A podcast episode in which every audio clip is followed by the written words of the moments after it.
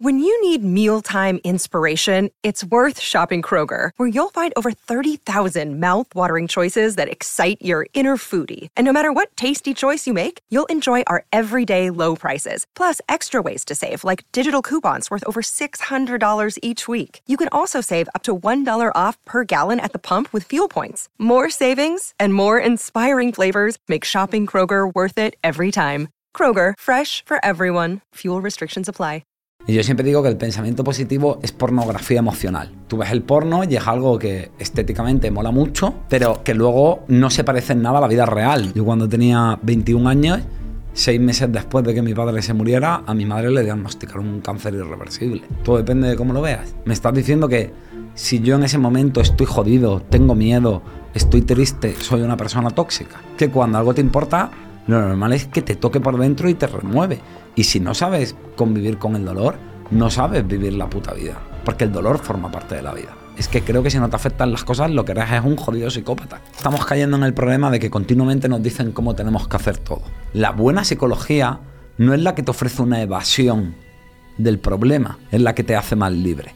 El malestar psicológico es como la fiebre. La ansiedad, la tristeza, la rabia, son cosas que tu cuerpo pone en marcha para decirte que hay una infección en algún sitio. Lo que hay que hacer es buscar dónde está la puta herida, abrir la herida y sacar el pus. Todo luchador sabe que hay un momento que parte del entrenamiento de un luchador es aprender a llevarse una hostia. No a parar la hostia, sino a entender que como la vida es una pelea, en algún momento la vida, que además es muy puta, es muy bonita, pero la vida cuando quiere es muy puta, te va a pegar un cate. Y uff, te va a temblar la vista. Incluso puede que beses la lona. Pero luego el combate sigue y tú puedes levantarte y seguir peleando. Ventura, bienvenido a Tengo un Plan Podcast. Tienes un libro que se llama Hasta los cojones del pensamiento positivo. ¿Qué querías transmitir ahí?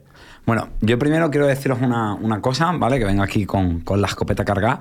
Y es que lo primero que quería hacer era daros las gracias por invitarme, pero esto no os lo digo en plan peloteo, sino os lo digo porque precisamente yo sé que muchas cosas tengo un mensaje, no creo que tanto de fondo, pero aparentemente pues contradictorio o crítico con, muchas de las cosas que vosotros planteáis o de la peña que pasa por aquí, ¿no? Y me parece de puta madre que, haya un espacio de, apertura y de debatir en ese sentido, porque creo que mucha gente que está haciendo contenido en redes no se quiere exponer a eso. Entonces me parece valiente y me parece guay que podamos debatir y estar de acuerdo en unas cosas y en otras no, y os lo quería agradecer, ¿vale? Ahora, dicho esto, bueno, pues eh, mira, el título de, ese libro viene de lo siguiente. Yo eh, nunca pensé dedicarme a, la divulgación en redes, ni pensé dedicarme a escribir, ni nada de eso, ¿vale? Eh, la movida es que, yo soy una persona que yo me considero un psicólogo de trinchera, ¿vale? En el sentido de que, a diferencia de lo que están haciendo mucha gente que se está metiendo en el mundo del desarrollo personal y de, la divulgación y todo esto, eh, yo soy una persona que ve pacientes en el día a día, ¿no? Es decir, o sea, yo, el, yo el peligro que veo es que mucha gente hablando a la gente de cómo tiene que cambiar y cómo tiene que vivir su vida cuando no, nunca han acompañado a una persona en un proceso de cambio real, ¿no? O sea, que esto es lo mismo que ponerme a ver la guerra de Ucrania en un mapa y hacer flechitas y bueno, leo y estudio, pero me creo que sé de qué va la guerra cuando yo nunca he estado en una trinchera con un rifle pegando tiros y teniendo miedo, ¿no? Al final la realidad es mucho más sucia. Entonces, yo como te digo, soy un psicólogo de trinchera, yo es verdad que hago algo de, formación universitaria y tal, pero ya casi todo lo que me dedico es a la consulta. Y lo que me empezó a preocupar era que cada vez más, tío, eh, venía gente a mi consulta que aparte del problema que tenía, no sé si me explico, oye, pues me ha dejado mi chica, o tengo una depresión, o tengo ansiedad, o lo que sea, venían también con un profundo sentimiento de culpa, ¿vale? ¿Por qué? Porque resulta que estaban siendo tóxicos, porque resulta que eh, el problema era que no estaban viendo las cosas de manera optimista, o que no se estaban esforzando lo suficiente para ser su mejor versión y tal. Y entonces, de, de tanto oír eso y ver el daño que eso hacía a la gente, pues acabé hasta los cojones. Y de ahí el, título del libro, porque me parece que es muy inhumano hacer que la gente se sienta mal por algo tan normal como estar jodido cuando te pasan cosas malas, ¿no? ¿Por qué piensas que es peligroso? Bueno, yo creo que es peligroso. Eh, podríamos decir que ahí hay como dos vertientes, ¿vale? Yo al principio simplemente pensaba que eso, que o sea, yo veía un poco el pensamiento positivo y yo siempre digo que el pensamiento positivo es pornografía emocional, ¿vale? Porque a mí me daba la sensación de que era un poco como el porno, es decir, Tú ves el porno y es algo que estéticamente mola mucho, que es algo que a todos nos gustaría que fuera así, ¿no? Que fuera así de fácil de... eh, uy, no tengo para pagar el alquiler y de pronto pasaran cosas, ¿no? Pero que luego no se parecen nada a la vida real, no se parecen nada a la vida real ni en los cuerpos, ni en los tiempos, ni en el tipo de prácticas, ni, ni en nada. Es una fantasía, ¿no? O como las telenovelas con, con el amor romántico, ¿no? Pero lo que yo empecé a ver era que, que no solamente era, era algo que, que fuera una estafa, sino que sobre todo era iatrogénico. Iatrogenia es la palabra pija que utilizamos los sanitarios para decir que algo es perjudicial para la salud, ¿vale? ¿Por qué es perjudicial para la salud el tema del pensamiento positivo? Bueno, pues básicamente, uno, porque de una manera muy con muy buenas palabras y con mucho marketing y mucho Mr. Wonderful, pero al final lo que están favoreciendo es la represión emocional.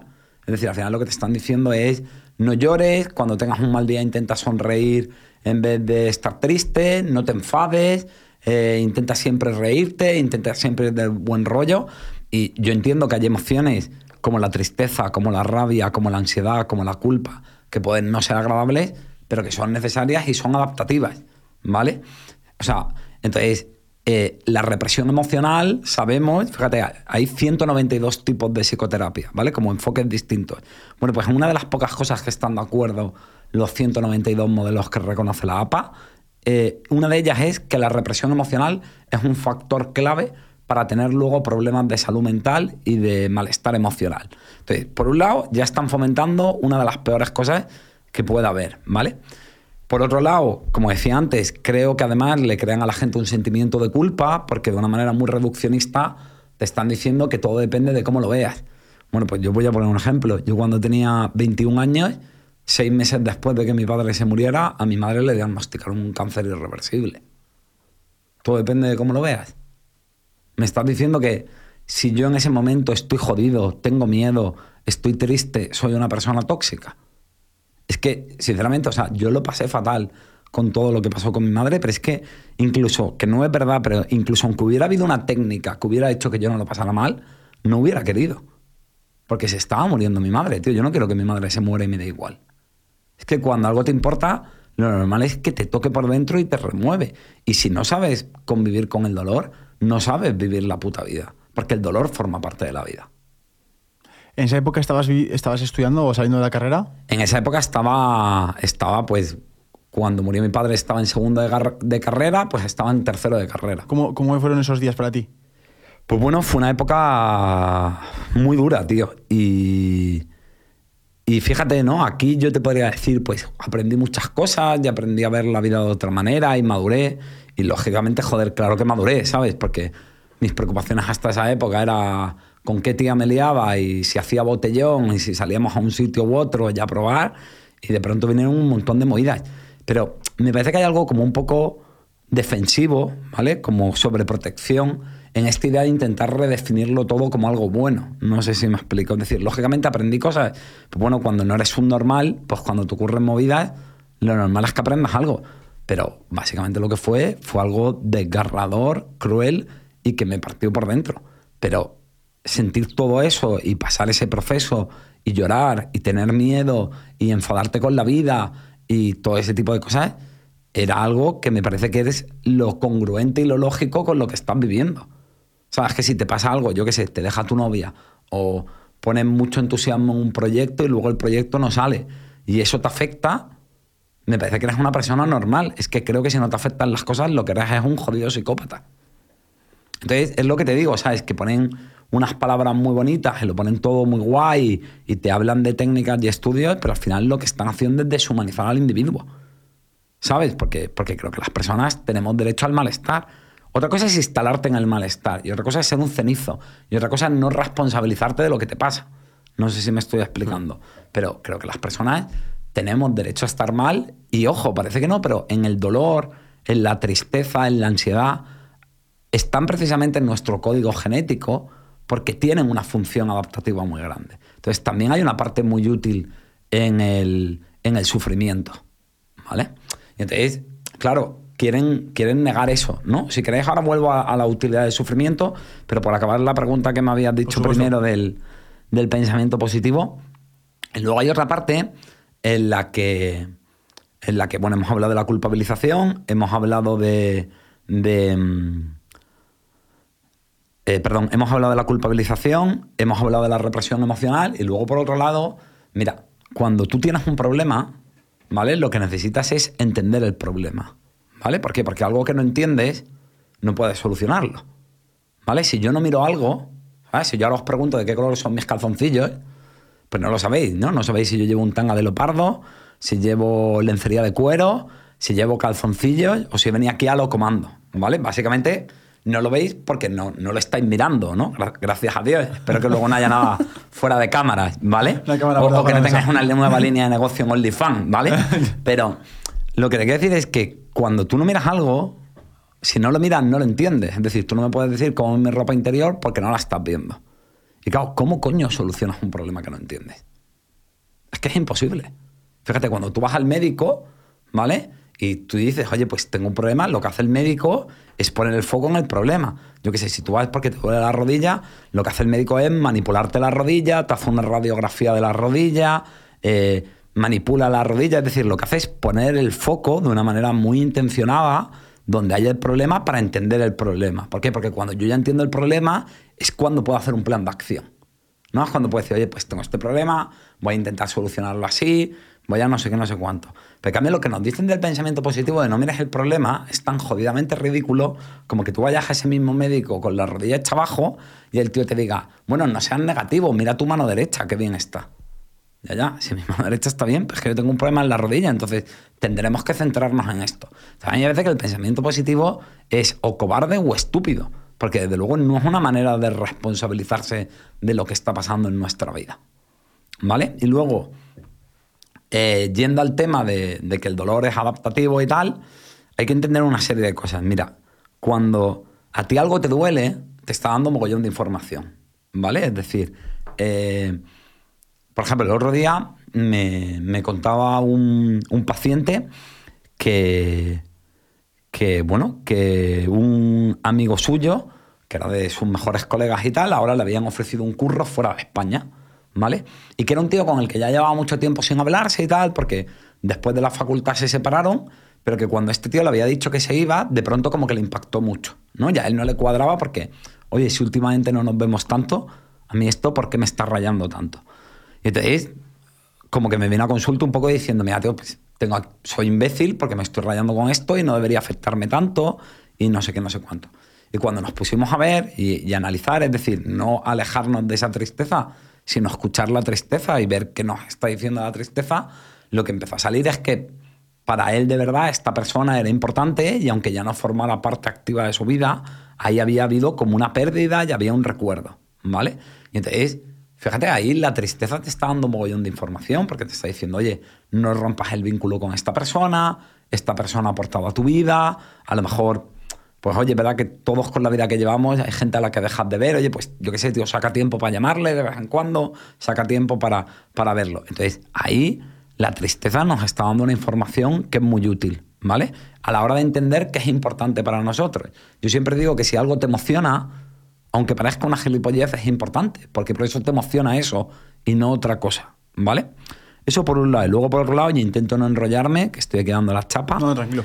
Eh, hay una cosa que hay que entender, que es que muchas veces intentamos empezar la, casa por el tejado, ¿no? Es como, venga, voy a centrarme en la solución, voy a centrarme en tal. Y hay un montón de gente dando contenido muy útil y haciendo una divulgación muy buena sobre cómo enfrentar cosas, ¿vale? Sin embargo, el problema es que ya esto voy a tirar piedras sobre mi profesión, sobre... O sea, yo no creo que nadie necesite, tío, ir a un psicólogo y gastarse 60 euros la hora en que a un depresivo le digan que tiene que salir de la cama. Y a un tío que es obsesivo que tiene que rayarse menos. Es decir, yo creo que esas cosas son de relativo sentido común, ¿vale? Es decir, luego, lógicamente, el psicólogo hace mucho más y te ayuda a hacerlo de una manera técnica. Pero yo creo que en lo que la gente se bloquea normalmente es en el hecho de ponerse a hacerlo. Es decir, hay un bloqueo emocional que me impide ponerme en marcha. Y esto hay muchos motivos y yo no quiero ser reduccionista, pero uno de los más importantes es que el ser humano tiene la capacidad de enfrentar cosas difíciles cuando se da lo que normalmente se llaman las fuerzas de flaqueza. ¿no? En la cultura popular, me refiero, ¿no? Es decir, cuando tú ves la vida de la media gente que ha enfrentado cosas muy duras, te habla de que hay un momento en que la vida le da una hostia que flipas, ¿vale? Entonces, ¿qué es lo que pasa? Que ahí se activa tu instinto de supervivencia. Es decir, hay una capacidad de hacer frente a la adversidad, hay una capacidad de pelea, hay una capacidad de esforzarse que tu psiquismo solo libera, por decirlo de alguna forma, cuando realmente sientes que hay una amenaza, cuando sientes realmente que hay un motivo. Si tú te, te alejas del dolor, estás impidiendo el proceso que pone en marcha esa fuerza de flaqueza, ese instinto de supervivencia, que es el que te permite enfrentar la adversidad. Pero lo paradójico de todo esto es que intentar huir del dolor lo que hace es que no puedas enfrentar los problemas en tu vida. ¿Y qué opinas de esos libros de autoayuda? Porque sí que es verdad que dentro de esta sección de las librerías, yo he visto realmente mierdas, mierdas gordas, pero he visto libros que sí que te pueden llegar a ayudar. ¿Qué opinas de, estos libros? Sí, yo creo que, o sea, mira, tío, yo lo que, lo que creo es, eh, Juan, que, que el problema es que estamos cada vez en un mundo muy simplista, ¿sabes? De las cosas son buenas o malas. Yo lo que creo es que las cosas son desde dónde las haces. Es decir, yo creo que hay libros de autoayuda buenísimos. Eh, yo qué sé, El hombre en busca de sentido de Víctor Frankel, me parece que es una pasada de libro o Sé más amable contigo de Christine Neff, o, y, no tengo problema en decirlo. Mis libros creo que tampoco están mal, pero quizá no soy el... Claro, porque se iba a decir, o sea... Yo escribo autoayuda. Claro, pone un nuevo manual de antiayuda, pero realmente la estantería es la, de autoayuda, ¿no? Sí, sí, la estantería es autoayuda. Es decir, yo lo que hago es una autoayuda de antihéroe. Yo lo que hago es una autoayuda crítica. Mola, es otro punto de vista, sí. No, me refiero, pero yo creo que de la misma manera que hay gente que está hablando de que emprender es llegar y todo es súper fácil y es solo cuestión de actitud. Y yo qué sé, y luego al final, gente como vosotras que está metida en esto, porque yo a veces os he visto cuando habláis de dropshipping o de lo que sea, oye, no, luego hay una parte técnica, luego hay una parte de echarle horas. Y lo más probable es que fracases. Claro. Y lo decimos. Exacto, ¿no? Entonces, esto es un poco lo que, lo que yo digo. Y luego también hay una parte en que hay modas, ¿sabes? Pues ahora de pronto parece que la clave de ser feliz es el mindfulness, ¿no? Entonces y ahora todo lleva mindfulness. Ya mismo te compras un yogur y viene con mindfulness, ¿no? Entonces, yo lo que intento decir simplemente es, joder, tío, que el ser humano es una movida muchísimo más compleja como para creer que hay una receta de la felicidad. No sé si me explico. Entonces, si el mindfulness ha venido ahora, mi abuelo cómo era feliz. Porque mi abuelo no hacía mindfulness, tío. Y, todas las generaciones en la humanidad que ha habido antes de. Bueno, la gente dice la meditación, ¿vale? Pero la meditación viene de la India, viene de, de Oriente, pero en Occidente que no había esto. Entonces, al final yo lo que creo es que el problema es que se están dando unos mensajes excesivamente reduccionistas y sobre todo, que es lo que yo más intento combatir, y ahí no solo cargo contra la autoayuda, sino también contra la psicología, es que se está intentando que la técnica psicológica sea un sustituto de vivir la vida. Es decir, yo tengo un problema, oye, y está genial hacer unas técnicas de relajación que me quitan ansiedad, o está genial aprender a ver que aparte de mi problema hay cosas en mi vida que funcionan, o está genial hacer meditación y un poco no estar todo el día dándole vueltas al problema, ¿no? Y tener un poco de paz mental. Pero yo lo que creo es que la buena psicología no es la que te ofrece una evasión del problema. ¿Vale? No es simplemente. Es como. No es simplemente aliviar el malestar, ¿vale? Porque yo siempre pongo la misma metáfora. El malestar psicológico es como la fiebre, ¿vale? La ansiedad, la tristeza, la rabia son cosas que tu cuerpo pone en marcha para decirte que hay una infección en algún sitio. Entonces yo veo genial, lógicamente que bueno si bajamos la fiebre, pero digo yo que si yo hago algo para quitar la fiebre y no quito la infección, lo que voy a tener son recaídas continuas. Lo que hay que hacer es buscar dónde está la puta herida, abrir la herida y sacar el push. Es decir, la gente tiene problemas psicológicos por cosas que pasan en tu vida. Porque no te hablas con tu padre, porque tienes miedo a fracasar, porque em, yo qué sé, porque no sabes poner límites y eso viene de, cosas que hemos vivido, ¿no? Me siento vulnerable, me siento, me siento poco válido, me, tengo miedo a la soledad, lo que sea. Entonces yo creo que la buena terapia es la que te ayuda a enfrentar esas situaciones en la vida real, no simplemente la que te da una cosa que te alivia el dolor. Supongo que habrá parte de terapia de profesional y habrá parte de cosas que podemos hacer ya en casa nosotros, ¿no? Sobre todo la gente que está escuchando este podcast, que a lo mejor hay ejercicios, pensamientos, eh, prácticas que pueden hacer para solucionar problemas. ¿Te parece si vamos tocando diferentes temas de dolor Perfecto. y vemos cómo ¿Qué recomendarías tú? Que de lo que puedan hacer, obviamente, lo principal es ir a un profesional, pero no, lo que se puedan hacer ya, ¿no? Claro, Por ejemplo, hacer tú, el, ¿no? el, el, duelo de perder a, una, a, un, a, un, a un padre o una madre. Vale, mira, pues cuando tú tienes un duelo, lo que tienes que hacer es lo que se llama la elaboración del duelo. ¿Vale? Fíjate que no es pasar el duelo, es elaborar, lo cual significa Anda. que hay que ponerse a pringar y hay que currar y hay que hacer cosas. ¿Vale? Porque normalmente la gente supera una pérdida cuando pasan unos meses, porque durante esos meses mentalmente ha estado haciendo un proceso. Pero si no lo haces, eso se queda ahí de por vida, ¿vale? Se queda como pendiente. Que por eso hay gente que no supera, de, ¿no? Gente que seguro que tenéis colegas, que les dejó una novia y siguen quedándose como enganchados, o que fracasaron en un proyecto y siguen como torturándose en el proyecto, que les salió mal y toda la historia. Entonces, para la elaboración del duelo, básicamente eh, hay una cosa básica que es llorar el duelo, ¿vale? Es decir, por decirlo de alguna manera, todo esto es un poco simple, pero para que la peña lo entienda. Es como cuando tú tienes una pérdida grave, tu cuerpo genera 5 litros de lágrimas, ¿vale? Y entonces tú tienes que llorar esos 5 litros, Sí, ¿vale? buen ejemplo. Entonces, cada vez que tú te pones a llorar, Vas pues yo qué sé, vas bajando. Bueno, pues hasta que no lloras los 5 litros, eso te va a acompañar, ¿vale? Otra cosa es que luego hay veces que reprimimos y tapamos las emociones y entonces, por ejemplo, hay gente que tapa la tristeza con rabia o que tapa la tristeza, intenta con alegría. Esta gente que ves que intenta estar como todo el rato teniendo un subidón de la hostia, ¿sabes lo que te Que, quiero decir? que además se nota como que, Sí, que es una falsa alegría, ¿no? Claro, como forzado, ¿no? Sí, sí, sí, ¿Sabes? claro, como, como, o, o como una necesidad de, de, no sé, viajar continuamente o tener continuamente proyectos. Mm. O ahí lo que estás haciendo es tapar el dolor. ¿Vale? O sea, en el fondo no es tan diferente de un alcohólico que tapa su problema con alcohol. Lo que pasa es que podemos tapar las cosas con cosas incluso aparentemente sanas. Planes sociales. Claro, redes sociales o Plano, planes, planes sociales. planes sociales, amigos, eh, redes, Sí. eh, las endorfinas cuando haces deporte. Entonces, las cosas, vuelvo a lo mismo, no son buenas o malas, son desde dónde las estoy utilizando. ¿Vale? Entonces, hay una parte que es llorar y hay otra parte que cuando una persona se va, eh, dentro de nosotros queda como todo lo que sentíamos hacia esa persona. ¿no? Mi padre se murió, pero lo que ha supuesto mi padre para mí o lo que yo siento hacia mi padre, eso vive conmigo. ¿no? De hecho, te lo digo ahora y me vibra la voz, coño, porque me acuerdo de mi viejo y me emociona, ¿sabes lo que te quiero decir? Entonces ahí tú necesitas elaborar un recuerdo de esa persona, como, como tener una conciencia, una narrativa, es decir, un, un discurso que recoja lo que ha supuesto esa persona para ti y lo que sigue vivo dentro de ti de esa persona. Elaborar esa narrativa, pararme a pensar, oye, pues, ¿qué ha supuesto mi padre para mí? O, bueno, que hay veces que tenemos pérdidas de un perro, de, yo creo que, que- que vuelvo a lo mismo, mientras que algo te emociona es importante, no es lo que nos diga la sociedad que nos tiene que importar. Entonces, conforme yo voy tomando conciencia de ese proceso interno, voy elaborando ese recuerdo. Y ahí puedo colocar toda la carga emocional que sí que sigue viva. Digamos que es una parte de llorar la pérdida y otra parte de elaborar un recuerdo donde colocar esa carga emocional. Cuando acabas esa tarea, el duelo finaliza y entonces tú, bueno, pues dejas de, estar enganchado en eso.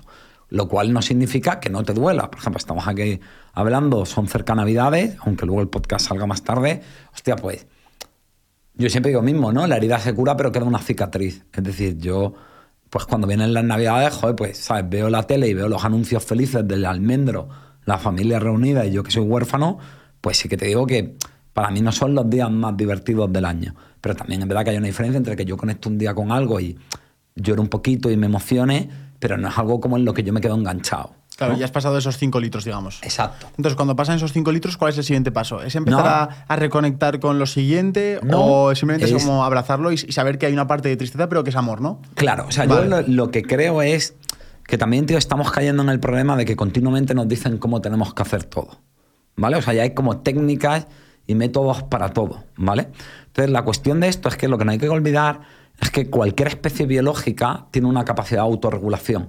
Es decir, tú de manera intuitiva sabes cuándo necesitas dormir, cuándo necesitas comer, cuándo necesitas, cuándo te estás pasando haciendo deporte y tienes que parar, qué día estás bien y puedes darlo todo. No sé si me explico. O sea, tú de manera intuitiva, lo mismo que de una manera intuitiva, pues, pues yo qué sé, yo cuando nos hemos tomado el café antes, yo he notado que entre nosotros había química, ¿no? Como que nos entendemos. Y en cambio hay gente que no te ha hecho nada, pero tú sabes que con esa persona no te vas a entender, ¿no? Entonces yo creo que hay que entender eso, que, que hay una parte en la que no hacen falta tantas pautas. Yo creo que es más pararnos a escucharnos y ver lo que me está diciendo la emoción. Es decir, cuando, cuando ese duelo se acaba, es mi propio cuerpo el que de pronto le apetece otra cosa. ¿no? No sé si me Sí. explico. Y hablando de- recetas y pautas, ¿Tú has visto que hay algún- alguna pauta para que la gente sea feliz? Mira, yo eh, lo primero que plantearía es eh, qué es la felicidad. ¿Vale? ¿Qué es la felicidad? Entonces, para mí la felicidad, o lo que entendemos por felicidad, eh, no es tanto como el, el subidón, no es tanto la euforia, no es tanto que eso sería la alegría, ¿vale? No es, no es ese subidón, no es esa excitación, sino que la felicidad es paz interior. La felicidad es que tú te acuestas por las noches satisfecho con quién eres tú, sin tener demasiadas rayadas en la cabeza y satisfecho con lo que está pasando en tu vida.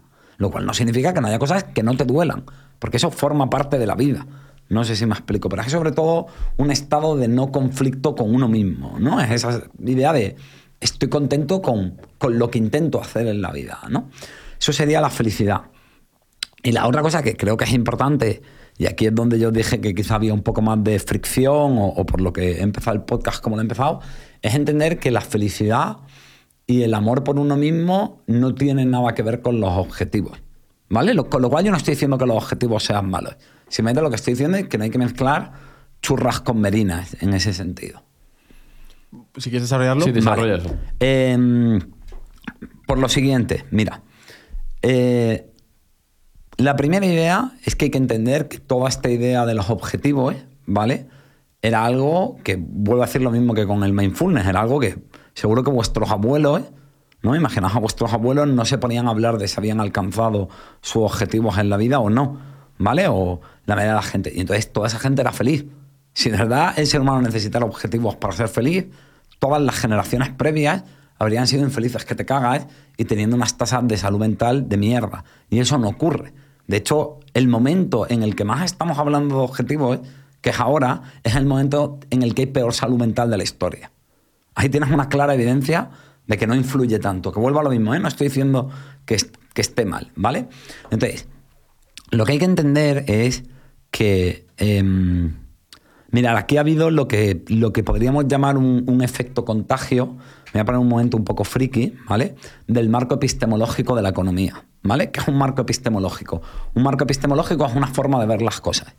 No sé si me explico. Como un pues- punto de vista. Sí, como, pues yo qué sé, por ejemplo, en la Edad Media, que estaban obsesionados con la religión, el marco epistemológico era el cristianismo. Vale. ¿Vale? No Vale. sé si me. Sí, creo sí, que sí, se Como entiende. de, de contexto de pensamiento. Sí, desde el que enfocas toda la realidad. ¿Vale? Claro, con lo cual, eso tiene una parte buena, pero tiene una parte que es un seco de cojones. ¿Vale? Entonces, el- el- lo que ha ocurrido es que el marco epistemológico del consumismo, ¿vale? Que es algo que puede tener sentido para la economía o que puede tener sentido para el mundo académico o que puede tener sentido para una serie de cosas, sin darnos cuenta, lo hemos empezado a aplicar al mundo de las personas. ¿Vale? Es decir, eh, por ejemplo, eh, esto que te dicen de que eso, tu valor como individuo depende de lo que consigues. No, o sea, por ejemplo, yo cuando soy profesor, lógicamente si tengo un alumno que se esfuerza más que otro y saca un 9, pues yo lo valoro más académicamente que el alumno que se está tocando el rabo y no da un palo al agua, ¿vale? Pero lo que es perverso es decir que como individuo, el que saca mejor nota vale más que el que saca peor nota. Que el que tiene abdominales vale más que el individuo que no tiene abdominales. Es decir, yo creo que eso es una deshumanización del ser humano y que es convertirlo en una mercancía. ¿no? Un móvil, pues el móvil que tiene mejores cualidades vale más que el móvil que tiene menos cualidades. ¿Vale? Y eso lo entiendo porque es una herramienta. No sé si me explico, pero Sí. me parece que aplicar eso en los seres humanos ¿eh? es jodidamente cruel y perverso. Porque a mí me parece que el valor de un ser humano no depende de, de lo que consigue. Por ejemplo, yo estoy seguro que vuestros padres estarán flipando con lo que estáis haciendo, ¿no? Y estarán súper contentos por vosotros y más orgullosos que el copón. Pero yo estoy seguro que vuestros padres os querían igual antes de que empezaseis con toda esta movida que ahora. Y si no tenías unos padres de mierda. No sé si me, Sí, sí, me sí, sí. explico. Entonces, al final lo que hay que entender es que el, en el momento en el que yo necesito algo para sentirme bien, lo que estoy creando es una dependencia. Y lo que me estoy convirtiendo es un- en un junkie de eso. Y hay gente que se mete rayas de cocaína y hay gente que se mete rayas de éxito y de validación. ¿Vale? Pero al final es el mismo problema. Es decir, una cosa es que yo quiera conseguir algo. ¿Vale? Mira, os cuento algo personal. Yo de pequeño tenía una deformación en la mandíbula, ¿vale? Una cosa que se llama prognatismo mandibular. Y era feo, pero más feo que un carro por debajo, ¿vale? Y entonces a mí en mi colegio me hicieron bullying, ¿vale? Y entonces cuando yo tengo 22 años justo, me operan, ¿vale? Y me arreglan la boca y me quedo con la cara que tengo ahora. Que bueno, que yo me considero un tío pues muy en la media, ¿vale? Y ahora, ¿qué es lo que pasa? Que como yo venía muy... a- yo hasta los 22 años ni me había dado un beso con una tía. Porque como yo estaba tan traumatizado por ser feo, la idea de que una tía me hiciera la cobra me daba como pánico, ¿vale? Entonces, cuando yo tengo 22 años y me arreglan, digo, hostia, pues yo ahora me voy a poner con esto, ¿vale? Y entonces empiezo a caer en lo que se llama una compensación neurótica, ¿vale? Que es, como yo me he sentido feo, lo que voy a hacer ahora es ligarme pibones, porque cada vez que seduzco, claro, si me estoy ligando un pibón no puedo ser feo, ¿no? Es como una compensación es irte Es otra al necesidad, extremo ¿no? Otra, contrario. otra necesidad de validación, ¿no? Claro. Y entonces, ¿qué es lo que pasaba? Que mi vida empezó a girar en torno a eso. Mi vida empezó a girar a- en torno a cuánto pillaba y cómo de guapa era la tía con la que yo pillaba. ¿Vale? Y además eso tenía un impacto enorme en que yo me sintiera bien o mal. ¿Vale? Entonces, el problema de esto es, uno, que claro, vives en un caos emocional del carajo porque, joder, no siempre depende de ti. No sé si me Total. explico. Y hay veces que te va a salir bien y veces que te va a salir mal. Además, te vuelve mucho más ineficaz porque vas con mucha más ansiedad. No sé si me explico. Yo había veces que pillaba un montón, pero también había veces que me ponía tan nervioso porque yo de una manera inconsciente sabía que si no salía bien me iba a sentir como el culo, ¿no? Porque ya no está solo en juego si pillas o no pillas, ¿no? Ya está en juego si me voy a sentir bien o no. No sé si me Sí, sí, sí, sí. explico, ¿vale? Y entonces, claro, eso te genera ansiedad y cuando tienes ansiedad eres menos funcional que cuando no la tienes, ¿vale? Pero es que luego además, el problema de esto es que yo me di cuenta de que, bueno, pues sí, me lo pasé muy bien, no voy a mentir, ¿vale? Y, y- y pillaba mucho y todo el rollo. Pero yo de lo que empezaba a darme cuenta, tío, era que lo jodido de lo que a mí me había pasado de pequeño era que había una serie de gente que me había dicho que yo no valía. Y cuando yo me pongo condiciones y yo, ¿sabes? Yo estoy como en una relación conmigo mismo, no sé si me explico. Y yo me digo a mí mismo y me trato de manera en la que Ventura solo se puede sentir bien y Ventura solo es digno de respeto, amor y cariño cuando pilla, al final me estoy tratando igual que la gente que me hizo bullying. Que es decirme a mí mismo que no valgo tal y como soy. Y al final soy esclavo de lo que esa gente me hizo sentir. Porque, soy, porque yo ya no iba a ligar de manera libre, sino que lo hacía para huir de esa sensación y para demostrar que esa gente no llevaba razón. Entonces el problema, más allá, luego podemos hablar de cómo todo esto crea un montón de sintomatología, de ansiedad, de depresión, de trastornos de conducta alimentaria, de obsesividad y todo esto. El problema sobre todo que tiene todo esto, y aquí me voy a poner un poco filosófico, es que creo que te quita mucha libertad porque ya no emprendes, o sea, por ejemplo, estoy hablando de tías, pero quiero que lo entendamos en un sentido amplio. Es decir, por ejemplo, vosotros que tenéis un podcast de emprendimiento, ¿no? Yo ya no voy a emprender o a intentar conseguir una cosa porque ese proyecto me hace ilusión o porque esto me gusta o porque creo que puedo ayudar a la gente o por lo que sea. Yo ya lo hago porque si no me meto esa raya de éxito, me voy a sentir como el culo. Con lo cual, aunque parezca que yo lo estoy eligiendo, en el fondo no estoy siendo nada libre. Total. Pero yo con el tema objetivos te entiendo, pero sí que considero que los objetivos son muy importantes para una persona que no está del todo ubicada. Es decir, yo cuando, yo en el, en el 2020 es cuando descubro este tema del emprendimiento y claro, estás desubicado, no sabes hacia dónde ir. Entonces poner objetivos me ayuda a marcar un rumbo hacia, hacia el cual marcar. Entonces sí que veo que el objetivo lo que puede crear es frustración. Pero, pero ¿qué pasa? Ya, a veces me daba miedo hablar de motivación o decirle a una persona que sí que podía, porque yo estoy seguro que no todos pueden. Es decir, hay, hay una parte de suerte que nadie controla. Pero decirle a una persona que le voy a convertir en un frustrado también es quitarle el dolor, porque el emprendimiento es frustración. Totalmente. Entonces, no, no generas frustrados, tú te conviertes en un frustrado. Claro, o sea, mira, yo lo que creo es que lo que, lo, lo que hay que entender es, yo sobre todo por eso le doy tanta importancia al conocimiento de uno mismo y a la conciencia. Es decir, si yo hay un momento en que estoy perdido en mi vida, a veces ponerme un objetivo puede ser algo que hago simplemente para salir de la angustia. ¿Vale? Por ejemplo, yo tengo complejo, ¿vale? Me siento un pringao y digo, voy a ir a por esto para intentar salir de esta sensación, ¿vale? Y entonces voy a coger una cosa que a lo mejor no la quiero tanto, solamente lo estoy haciendo porque es lo que me dice la sociedad o solamente lo estoy haciendo para huir de una sensación de una herida emocional que yo no tengo resuelta. Entonces, está bien definirse objetivos, pero también hay una pregunta que es, ¿por qué me pongo un objetivo y desde dónde necesito este objetivo? Sí. ¿Vale? Que ahí hay una parte de entenderme, porque además, fíjate, cuando yo pongo un objetivo, todo el foco atencional se va fuera. Y entonces ahí hay un coste de oportunidad de no poner también el foco dentro. ¿Vale? Entonces, lo que yo veo bien es que tú puedes tener un objetivo porque encuentras que algo te apasiona, o tú puedes tener un objetivo, oye, sabes que tampoco hay que ser tan profundo, simplemente porque quieres ganar pasta y crees que con esa cosa lo puedes hacer, o por la movida que sea. No sé si me Sí, explico, pero o el así- objetivo de un viaje. Aún así te tienes que cuestionar, ¿por qué quiero ganar pasta? Exacto. Porque quiero aumentar mi estatus, Exacto. porque quiero demostrar al resto que puedo. Exacto. A, eso te refieres, ¿no? Exacto. Y hasta qué punto, o sea, le- yo cómo me trato y cómo me siento es dependiente de eso.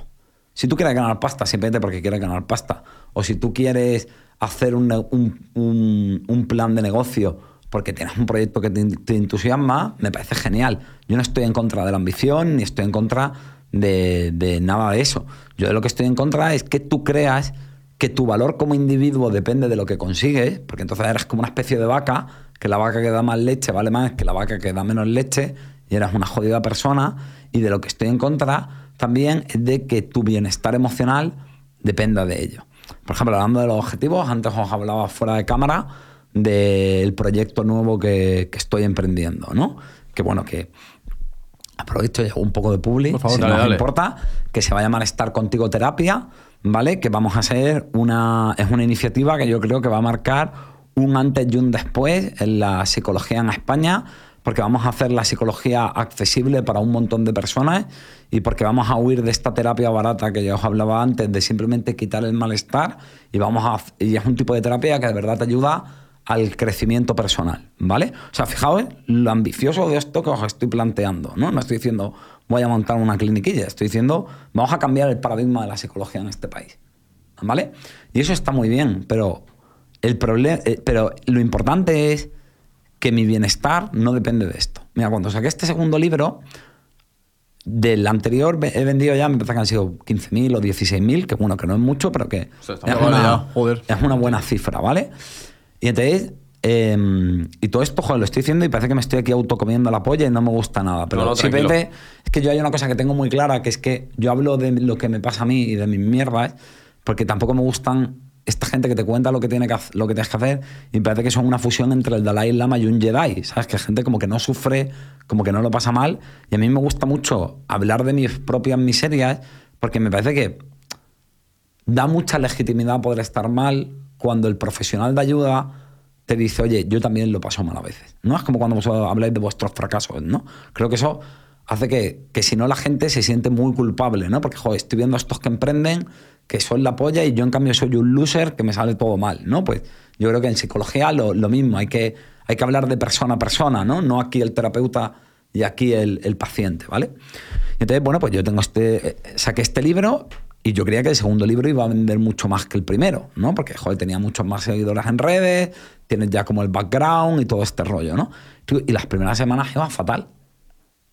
Ahora ha cogido fuerza y está yendo muy, muy, muy bien. Pero las primeras semanas iba fatal. Y yo estaba ahí súper rayado y tal. Y hombre, no te voy a decir, no, porque yo como me amo incondicionalmente no me afectó nada. Pues sí, tío, pues estaba frustrado y me... Y joder, tal, y algo me afectó. Pero desde luego te aseguro que cuando pasaban esos 10 minutos, esa media hora, ese mal día, había días que me duraba un mal día, luego pensaba, yo tengo una consulta que funciona, yo tengo amigos que me quieren, yo, yo tengo una vida que va bien.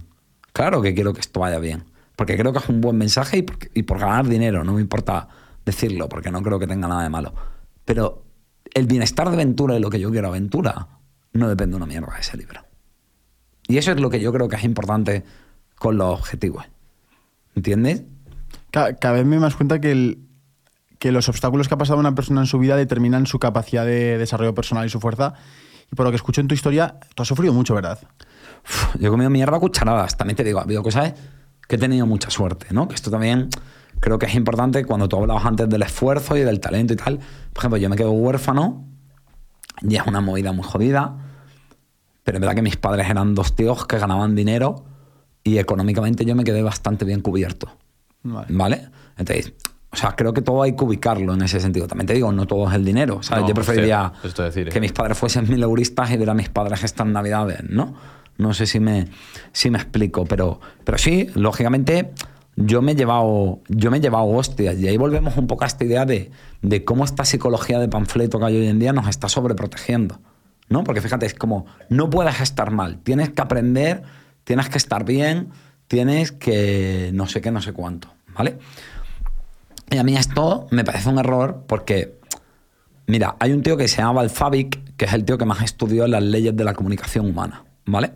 Y él dice que hay dos tipos de comunicación, la declarativa, que es lo que te digo, y la procedimental, que es lo que te digo con lo que hago, ¿no? Por ejemplo, y pesa siempre mucho más la procedimental que la declarativa. Claro, porque es lo que haces. Claro, bueno, o sea, y, y porque es lo real, es decir, los, los políticos nos dicen todo el rato que les importa el pueblo y la patria y no nos lo creemos nadie, ¿no? ¿Por qué? Porque los actos de los políticos no- nos han demostrado sistemáticamente, o sea, sean de una ideología o de otra, otra, otra cosa en la realidad de este país, ¿no?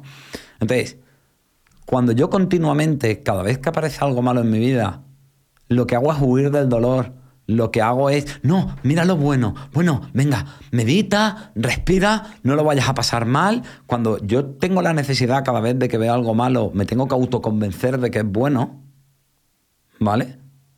Pues, ¿qué es lo que me estoy comunicando procedimentalmente a mí mismo? Que soy blando, que no puedo enfrentar la realidad de las cosas. O sea, es que lo que es de loco es, es que Tal cual. la psicoterapia actual está fomentando el autoengaño.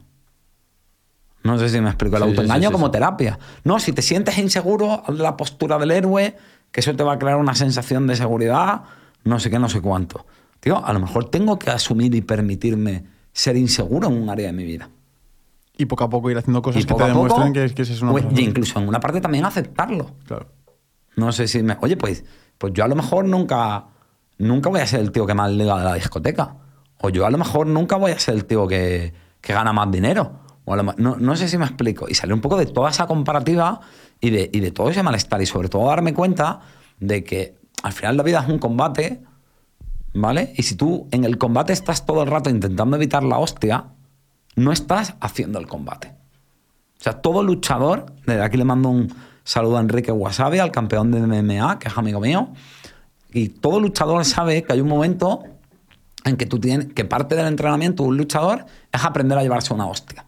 No a parar la hostia, sino a entender que, que como la vida es una pelea, en algún momento la vida, que además es muy puta, es muy bonita, pero la vida cuando quiere es muy puta, te va a pegar un cate. Y cuando te pega un cate te va a doler y uff, te va a temblar la vista. Incluso puede que beses la lona, pero luego el combate sigue y tú puedes levantarte y seguir peleando. Entonces, hay una parte de, de que si yo siempre me estoy sobreprotegiendo del dolor, nunca voy a tener una seguridad en mí mismo real. Necesito vivir y experienciar, no saberlo de aquí, sino vivirlo, que yo soy capaz de enfrentarme al dolor y aún así mi vida sigue. ¿No? Antes que hablábamos de, de cada uno de nosotros, estaba pasándolo, había acabado con una tía y no sé qué, no sé cuánto. Oye, pues, pues si yo me sobreprotejo de eso, le voy a coger un miedo que te cagas a la siguiente ruptura. Pero cuando yo me doy cuenta de que puedo tener una ruptura y lo puedo pasar mal, pero soy capaz de enfrentar eso, eso va forjando una seguridad en mí mismo real, no en base a tonterías y a contarme cosas. Y, y, y Ventura, tío, has, has hablado antes del- de cómo superar el dolor del duelo, cómo lo hemos transitado. También eso al final es de los padres, pero también puede ser de las, de las rupturas de pareja. Claro. O de un otro- proyecto que, que se jode, O ¿no? Cuánta ilusión. Eso es. Por ejemplo, este podcast ahora acaba o hay un momento que lo decidís acabar porque se separan vuestros caminos profesionales y qué carga emocional tiene este podcast para vosotros. Incre- Pues- increíble, pues, claro. a lo mejor es más importante que el duelo de tu tío, el del pueblo que ves dos veces al año, ¿no? Y, bueno, aprovechando esa pregunta, ¿cómo lo podríamos solucionar? ¿O ¿Cómo podríamos al menos prevenir esa ostión? Bueno, a- por lo que has dicho, ace- aceptar lo que puede ser Claro, hay una parte, hay una parte que aceptarlo y luego yo creo que sobre todo el... A bofetones, ¿no? Sí, bueno, y el, tener conciencia de, Cuando aparece una emoción, tendemos a juzgarla, ¿no? Como, esto tiene sentido. Ah, qué tontería, ¿por qué me rayo por esto? O, es que soy un maricón, no debería afectarme, o lo que sea. Y yo lo que digo siempre es que la- las emociones son como las luces del salpicadero del coche. Cuando se encienden, lo que te está diciendo es que hay algo en tu vida que no va bien. Entonces, yo creo que hay que pararse y hay que pensar qué me está doliendo en mi vida. Oye, ¿y este tema por qué me duele? ¿Y por qué no me duele este otro y este sí? Y, hay que ir, y eso te va permitiendo entenderte y conocerte, y eso también te hace prever qué cosas son importantes, o que luego, por ejemplo, cuando ocurra algo, no haya tareas pendientes. ¿No? Oye, no, no haya ese. Joder, no me despedí de, mi- de esta novia, o no le dije esto que le tendría que haber dicho. No, saca- no No. tengas esa carga emocional, claro. Claro. Entonces cierran los temas. ¿no? Y entonces, continuando con, esos, con esa solución de dolores, otro dolor que tú has que he visto que ha sido grande en tu vida es el bullying, ¿no? Sí, bueno, yo es lo que te digo, sufrí bullying, tampoco fue un bullying mega agresivo, pero sí que es verdad que, bueno, que, que se metían conmigo y tal. ¿Cómo se gestiona eso, tío? ¿Cómo se gestiona ese dolor? ¿Cómo lo viviste tú y cómo lo, cómo lo recomendarías ahora como profesional? Bueno, y, y luego la, la cura del trauma, ¿no? Porque te suele dejar un trauma eso. Sí, bueno, te deja, te deja una herida, ¿vale? Una herida emocional. Es decir, al final, porque las personas se enganchan a cosas que saben que no son ciertas. O sea, fíjate lo mío que evidente es. Yo he tenido una deformación en la mandíbula, me operaron y ya no hay deformación. O sea, fíjate que evidente que yo ya no tengo por qué sentirme feo, ¿no? No sé si me- o sea, más, objetivo que eso. Y sin embargo, esa herida seguía estando en mí. ¿Vale? ¿Por qué? Porque por, por mucho que nos cuentan, el ser humano, tío, no es racional. O sea, eso es una historia que viene de Platón y de tal, pero el ser humano no es emocional y, y te voy a poner un ejemplo. Mira los anuncios de colonias y dime qué anuncio de colonia te dice a qué coño huele la colonia. Absolutamente ninguno. Al final lo que te ponen es un anuncio en el que sale un tío que está tomazado, con una copa, con tías alrededor y que te transmite sensaciones de poder, de seguridad, de confianza, de no sé qué. Y al final del anuncio te dicen, pugón, no te han dado un puto argumento racional de por qué te tienes que comprar esa colonia. Si no te dirían, ah, pues esta fragancia es la caña porque huele a lavanda y... No, no, eso no ocurre. ¿Vale? Entonces el ser humano funciona sobre todo en base a cómo se siente. ¿De acuerdo? Entonces por eso lo importante es entender que uno, no tengo que rayarme o no tengo que invalidar mi propia emoción. No, no, Ventura, ya no tienes que sentirte mal porque ya te operaron o no sé qué, no sé cuánto. Y la otra cosa que no tengo que hacer es correr a tapar o compensar la emoción, que era lo que yo hacía ligándome tías. Entonces yo lo que hice fue empezar a mirarme a mí mismo, y esto va a sonar mal, tío, pero que es básicamente la panacea o el remedio para la autoexigencia y el perfeccionismo. Y lo que hice fue empezar a sentir pena por mí. Pero no a sentir pena, porque lo asociamos como, das pena, ¿no? Como qué patético. Pero piénsalo, tío, cuando, cuando le pasa algo, ¿tenéis hermanas? Bueno, hermano. Hermano. te- Bueno, imaginaos que vuestro hermano, tío, yo qué sé, le pasa una putada, se está preparando una oposición y no la aprueba. O le deja a la novia, o incluso por algo que es cagada suya. No sé si me. O coge el coche borracho y se estampa, ¿no? O sea, que se la ha buscado, podemos decir. ¿A ti te da pena tu hermano cuando sufre? Claro. Que si no, no lo quieres. Entonces, si cuando tú estás sufriendo no sientes pena por ti, no te quieras una mierda. El amor propio, precisamente, es donde empieza, ¿vale? no la autoestima, que a mí me parece una patraña, sino el amor propio, que es lo de verdad. Porque fíjate, la autoestima es como una evaluación. Te dicen, mira lo bueno, mira lo malo, y si lo bueno pesa más que lo malo, tienes una buena autoestima. Tío, eh, eso es ser un convenido. Yo no quiero a mi hermano si es más alto, más. No lo que hablaba, vuestros padres nos quieren más ahora que lo estáis petando. Que no. No, no. El amor, que para mí, el amor propio, que para mí es lo que tenemos que buscar, y no la autoestima, viene de que a ti lo que te pasa te importa. Y a ti lo que te pasa te conmueve. Y tú no eres indiferente a lo que te pasa. Es decir, yo no voy a tapar mi dolor con un objetivo o yo no me voy a convertir en el medio y me voy a explotar y me voy a tratar como el culo para conseguir el objetivo. Porque el objetivo tiene que estar para mí. Yo soy el importante. Y parte de que a ti te quieras forma parte de que te dé pena lo que te ocurre. Entonces yo realmente el bullying lo superé, aparte de haciéndome una terapia, cuando en vez de, que me diera vergüenza y asco, Quasimodo, que era como a mí me llamaban, cuando empezó a conmoverme lo que le pasaba y decir, tío, ese chaval no se merecía ese trato. Tenías 19 años, 18. Eh, no, ahí cuando me hicieron el bullying yo tenía 14. Cuando, es una edad jodida, tío.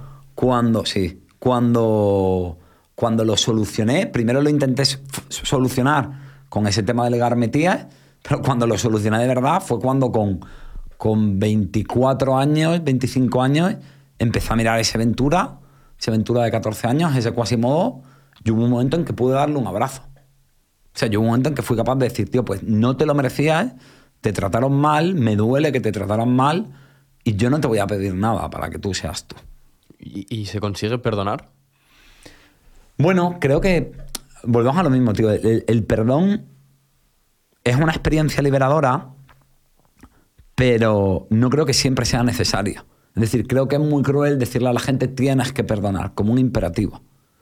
¿Vale? O sea, yo creo que, además, fíjate que todo lo intentamos forzar, ¿no? Es como, siéntete seguro haciendo esto, ten autoestima haciendo esto, eh, ten paz mental haciendo esto. No, no, el perdón, el, el amor propio, todo eso es la consecuencia de un proceso.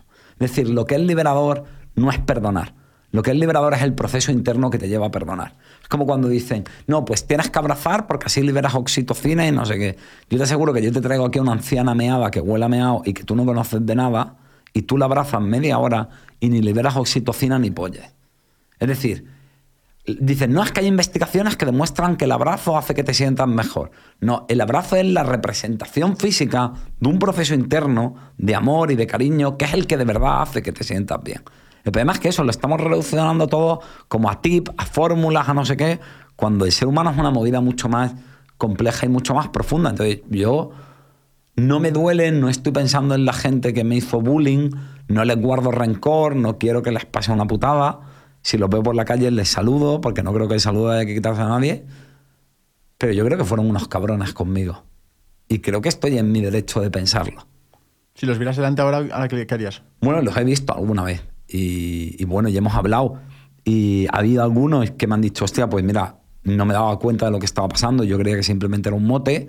Y he visto un arrepentimiento sincero. Y ahí me ha nacido un perdón. ¿Vale? Pero no como algo que me impongo, no como una tarea psicológica, sino como algo que, pasar, el- que me tienes nace. que perdonar, tienes que perdonar. Claro, ¿sabes? Tienes que perdonar o tienes que. O esto tiene que dar hacerte ilusión. O, Tal cual. o no, tío, pues hay cosas que no me ilusionan. O que no vas a perdonar. Claro, yo, yo tengo problemas de espalda y yo hago deporte para cuidarme las dos hernias de escalas que tengo y a mí el deporte no me gusta. Y, y ya está, tío, y lo hago por lo que hablamos antes, lo hago porque me da pena Ventura, porque cuando me duele la espalda soy capaz de decir, pobre Ventura. Entonces, es que eso es otra, ¿no? Es, te tratas a patadas, te estás todo el día diciendo que eres un mierda, que no vale, que fucking panza, que no sé qué, no sé cuánto, ¿vale? Y me estoy obligando a conseguir cosas para quererme. Claro, si yo todo el día me estoy diciendo que, que no soy bueno porque no llego a esas expectativas o a ese listón, no me amo, ¿no? O sea, es evidente. Claro. Vale. Y- pero luego me pido hacer un montón de cosas difíciles por algo que no amo. Es decir, no, no sé, vosotros sois, uno, a vos- vosotros sois patriotas, por ejemplo. Sin más. No especialmente, la verdad. Vale, vamos a poner, para no hablar de nosotros, imagínate la guerra a Ucrania, ¿vale? Pues yo entiendo que ahí hay peña que está peleando, unos por patriotismo y otros, pues, porque quieren a su familia, ¿no? Entonces, para que, que no maten a su familia, pues prefieren ir a la guerra a defender sus ciudades y, su pueblo, ¿no? Es decir, uno está dispuesto a hacer algo difícil, a hacer algo desagradable, hacer algo que no quieres hacer, porque no quiero que nadie, nadie se ir a una trinchera con un rifle, porque te importa lo que está pasando. Entonces, esta es la otra gran mentira, que es, si yo todo el día me estoy tratando mal y me estoy diciendo que no soy válido y que soy un pringao y que no sé qué, no sé cuánto, luego, ¿por qué voy a pelear y voy a esforzarme por un pringao? No tiene sentido. En cambio, cuando a mí yo me emociono, cuando a mí me da pena lo que me pasa, cuando a mí me conmueve Ventura, ahí, aparte de lo de las fuerzas de flaqueza, aparte de entender mi problema, ahí es cuando yo digo, hostia, yo por Ventura peleo. Que hay que levantarse a las 7 de la mañana a hacer deporte y tal. Y ahí está Ventura con dos cojones sin que le guste el deporte. Y- Eso, eso también es amor propio, en verdad, tío. El tener. Oye, pobre Ventura. Esa, Claro. esa, esa frase, esa forma de verte a ti mismo desde fuera, es otra representación de amor propio un poco distinta a lo que te cuentan. Totalmente, por eso yo estoy en contra de la autoestima. Porque la autoestima es una evaluación. El amor propio es que tú estás dispuesto a hacer cosas difíciles por esa persona y que lo que le pasa a esa persona a ti te importa. Yo tengo un cuadro en mi clínica de Marbella que me lo hizo el niño de las pinturas, que es un grafitero. Si queréis luego lo envío, no sé si para montaje y tal, pero es muy representativo. Es que sale una niña pequeña abrazándose y detrás la misma cara de la niña convertida en, en la diosa hindú de la guerra, que es esta que tiene un montón de espadas con brazos. ¿Sabes la contigo? Una que tiene un montón de brazos con espadas. Y entonces es la misma cara, ¿no? La misma niña es la misma cara de la diosa, ¿vale? Y pone, amar es acoger y combatir. Y el amor es la alegría, pues lógicamente, tío, es ilusión, es cariño, es excitación sexual si es una pareja. Pero el amor en la adversidad es básicamente sentir compasión, Es acoger la pena, es ese amigo tuyo que está llorando en un velatorio y le das un abrazo y, y le das un hombro sobre el que llorar, ¿no? Y también combatir, que si tú vas a tocar esto que para mí es importante, yo voy a pelear contigo. Y si hay algo que esto necesita, yo voy a pelear contigo. Es decir, hay un, hay un amor que es triste y hay un amor que es rabioso. Pero es que si algo tú lo quieres y no lo defiendes, en el fondo no lo quieres. Y si hay, y se supone que tú quieres algo y cuando le pasa una putada no lo lloras y no le das tiempo a estar mal y no lo apoyas incondicionalmente, en el fondo no lo quieres. ¿Y la autoconfianza? ¿Qué es para ti o cómo podemos hacer para, para tener más autoconfianza? Vale, pues precisamente esto que acabo de hablar, ¿vale? Mira, tú piensas que el ser humano, más allá de las técnicas y tal y cual, que es que es lo que te digo, yo creo que hay una psicología como muy de superficie. Yo intento ir una capa más profunda, ¿vale? El ser humano está en relación consigo mismo, ¿vale? Entonces yo, dentro de mí hay como distintos Venturas, no sé si me explico. Hay un Ventura eh, emprendedor, hay un Ventura cariñoso, hay un Ventura fuerte, hay un Ventura débil, hay un, toda la complejidad del ser humano, ¿vale? Y entonces, ¿cuándo yo tengo confianza en mí mismo? Cuando yo veo que Ventura está dispuesto a estar conmigo a las duras y a las maduras. Es decir, ¿tú por qué confías en Sergio? Pues porque habréis pasado un montón de mierdas haciendo esto y en vuestra vida, porque seréis amigos y os contáis las movidas, y tú has visto que Sergio está contigo pase lo que pase. Y que cuando a ti te va mal, a Sergio le importa. Y que Sergio, si hay que solucionar un problema, está a tu lado, ¿no? Si hay una pelea de bar, pues se va a meter en defenderte, o si hay una época que tú estás más de bajón, él se va a echar el podcast a la espalda para darte tiempo para superarlo, o la movida que sea. Y entonces eso es lo que te hace confiar en el otro. Pues vuelvo a lo mismo, si el amor con uno mismo no se pone... Si el amor con la gente que queremos no va de los objetivos que consigue, ni, ni le ponemos condiciones, y si confiar en alguien depende de cómo nos trata, la seguridad en uno mismo, la confianza en uno mismo y el amor en uno mismo es exactamente lo mismo. Tú estás en relación contigo. Si tú te tratas bien, tendrás una buena autoestima y tendrás seguridad en ti mismo. Si tú te tratas como el culo, no lo vas a hacer, aunque te den herramientas. Yo estoy muy en contra de todo esto de la psicología de las herramientas. Que parece que tienes que ser Doraemon o el puto Leroy Merlin y estás todo el día allí sacando herramientas. Voy a poner un ejemplo muy fácil. La guerra de Afganistán, ¿vale? En la guerra de Afganistán, tú tenías a la florinata de los marines norteamericanos, ¿vale? Y Abdul, que era un pastor afgano con un fusil de la invasión soviética de 1970. ¿Vale? ¿Quién tenía más herramientas? Eh, ¿Gregory, el marine americano, o Abdul? Os pregunto. Yo ¿Qui- diría ¿Quién que- tiene mejor yo diría- armamento, más entrenamiento, más apoyo, más satélites, más no sé qué? Claro, el, el- el ejército. O El Gregory, ¿no? Sí. ¿Sabes qué es lo que pasa? Que Gregory estaba allí diciendo, ¿qué coño hago yo aquí? Que solo hay cabras. Y yo quiero volver a Wisconsin con Mindy a una barbacoa. Ya, pero Abdul... Y en cambio Abdul está diciendo, ¿qué coño hace esta gente en mi puto país? Al final, ¿quién ha ganado la guerra? Y además es que se vio, se vio cuando, cómo dejaban el armamento, cómo dejaban todo cuando entraron los talibanes. Hay una frase muy buena de Nietzsche que dice que el ser humano puede con cualquier cómo cuando tiene un buen porqué. Entonces las cosas no dependen tanto de cuánto yo sé de algo, sino que dependen sobre todo de cómo yo estoy comprometido con eso. ¿Vale? Entonces si tú no tienes un amor propio real, aunque te den herramientas no te vas a formar. Que eso lo vemos muchísimo. Coges gente, las formas en herramientas de asertividad o les enseñas, eh, me lo voy a llevar a lo vuestro. Yo- vosotros podéis venir a mí me enseñáis a hacer un business plan, me enseñáis una manera de hacer dropshipping que es súper buena, que lo tenéis comprobado y tal. Si yo le tengo miedo al riesgo, da igual lo que yo sepa, porque hay un momento en que tengo que asumir un riesgo. ¿No? Sí, tío, me parece increíble porque... Entonces, e- esa es la clave. Por eso, lo de las herramientas, no voy a decir que no sirve de nada, pero tiene una parte de patraña. Porque fíjate, incluso sin tener herramientas, sin nadie que me explique, probablemente si yo me pongo a hacer dropshipping y miro las métricas y le echo horas, a lo mejor no lo hago de puta madre, pero te aseguro que más o menos aprendo. Entonces es mucho más una cuestión de interés y de compromiso. Y uno solo se compromete con lo que ama. Y lo que uno ama lo llora, lo pelea, le da ansiedad, le importa, le conmueve. Sí, sí, yo- mientras lo contabas, digo, hostia, yo, yo incluso hay veces que siento más duelo por otra persona que por mí. Y eso es lo que me Ah. hace luego confiar más en otra persona que en mí mismo. Claro, eh, es que eso es lo que pasa, tío, que somos los verdugos más crueles de nosotros mismos. Cuando un colega comete un error, casi siempre es como, bueno, no pasa nada, no, no te preocupes, tío, tu valía no depende de esto y cometes tú un error y estás ahí dándote latigazos como si se fuera a acabar el mundo. Entonces yo por eso de lo que hablo siempre es de la relación que tenemos con nosotros mismos. ¿Vas a hablar? Sí, sí, habla, habla. Sí, eh, hay una frase que tienes ahí en, en el libro, que la llevo viendo desde el principio, que pone, olvídate de tu mejor versión y sé tú mismo. Me gustaría que la desarrollaras y, y luego te doy mi opinión. Genial. Por- por- yo opino que sí, que siempre que tenemos que intentar ser nuestra mejor versión. Vale. Mira, la primera cosa es una pregunta, ¿vale? Que es, ¿por qué la mejor versión es la que consigue más cosas y no es, por ejemplo, la que duerme más tranquilo? ¿O por qué la mejor versión es la que consigue más cosas y no es la que se acepta y se ama más incondicionalmente? ¿O no es la que trata mejor a sus amigos?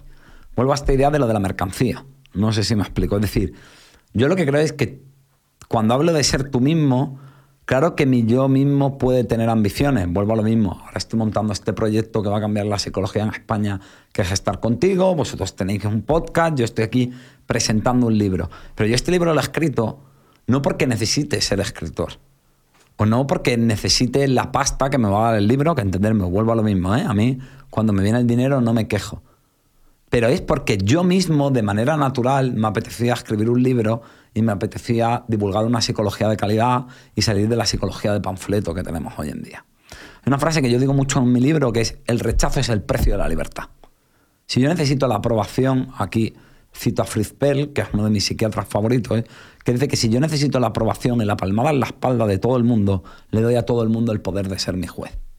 Entonces, yo creo que tú tienes que ser tú mismo y que tú tienes que hacer las cosas porque tú de verdad conectas con un sentido profundo de hacer eso, no por mejorar. Es decir, tú no- la mejora tiene que ser una herramienta para ti, no convertirte tú en un esclavo de la mejora. Entonces, yo ahí no estoy diciendo que todo te da igual, no estoy diciendo que seas conformista. Estoy diciéndote, haz las cosas porque a ti te mueven, no porque seas la mejor versión.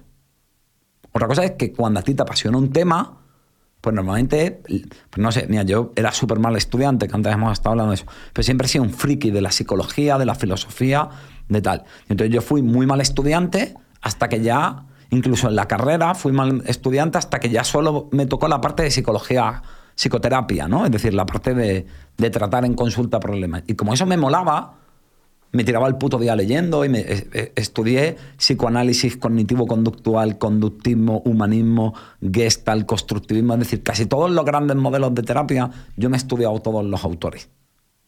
Entonces, lo que intento decir con esto, vuelvo a lo mismo, es, yo no lo hacía porque estaba obsesionado con ser el mejor psicólogo que podía hacer. Yo lo hacía porque cuando me ponía a leer eso, a mí eso me molaba.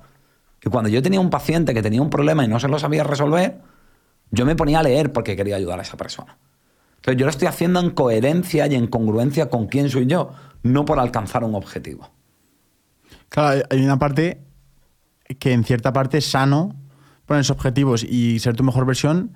Simplemente aquí lo único que comentas es la intención desde donde lo haces. Es decir, si Claro. tu intención es, oye, ya que paso por esta vida, voy a aprovechar a dar mi 100% porque voy a pasar Bueno, igual, igual bueno, por esta vida. Y también entender que son momentos, es decir, porque tengo que dar el 100% en todo.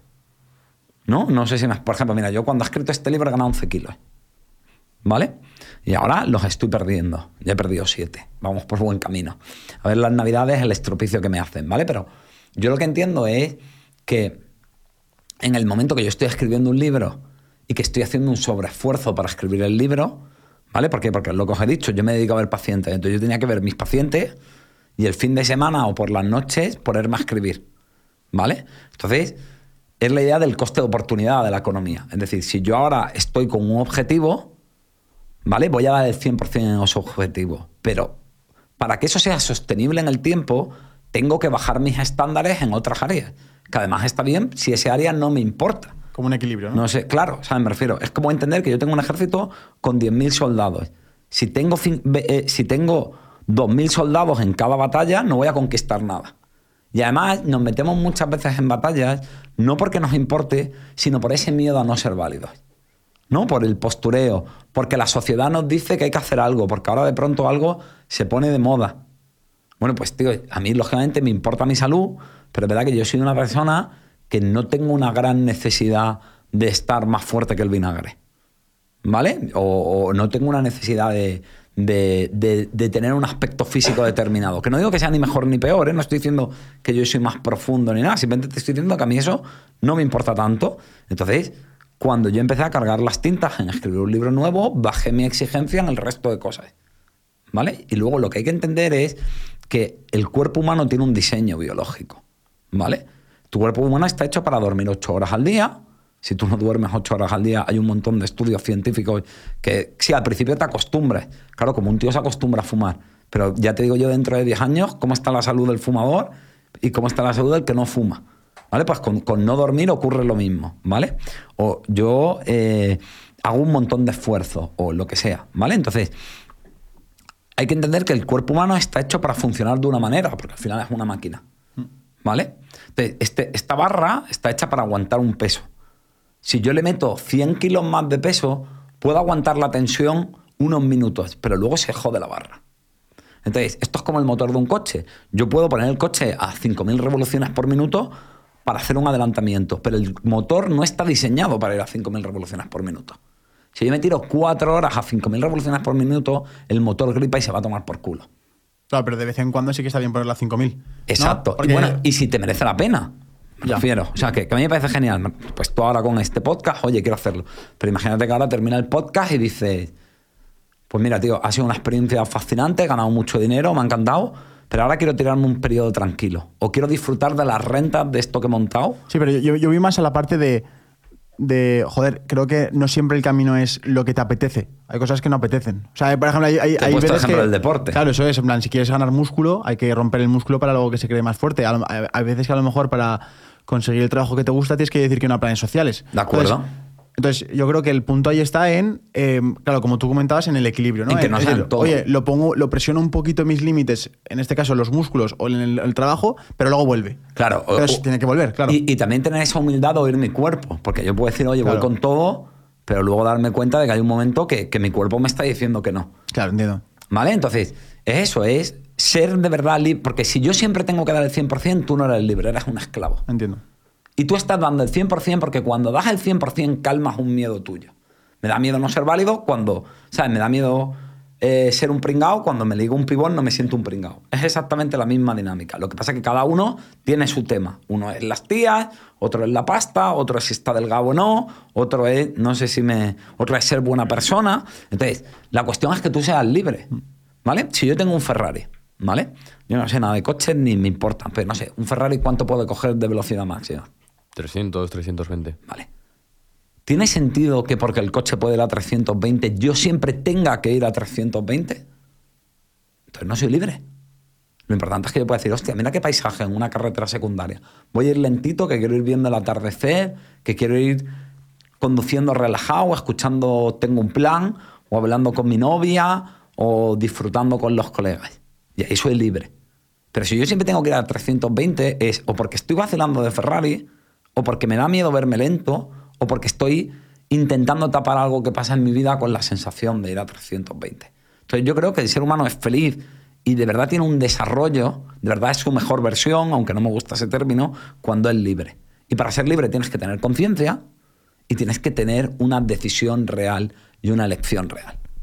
Mm. Yo siempre lo he opinado eso, de hecho lo hablé hace poco con Sergio, que la gente que más viaja no significa que sea libre. Es la que más huye de su vida. ¿eh? Total. que- Bueno, o no, depende, del- depende de la intención, ¿no? De- depende. Pero, Claro. o sea, vamos a ver. También fijaos que, de- que es un poco como lo social. Ahora de pronto todo el mundo viaja. Mm. ¿Sabes? Si vete porque se pone de moda. O sea, yo, yo estoy seguro que hay gente que le flipará de verdad el viaje y gente que no. Porque antes la gente también podía viajar y no viajaba tanto.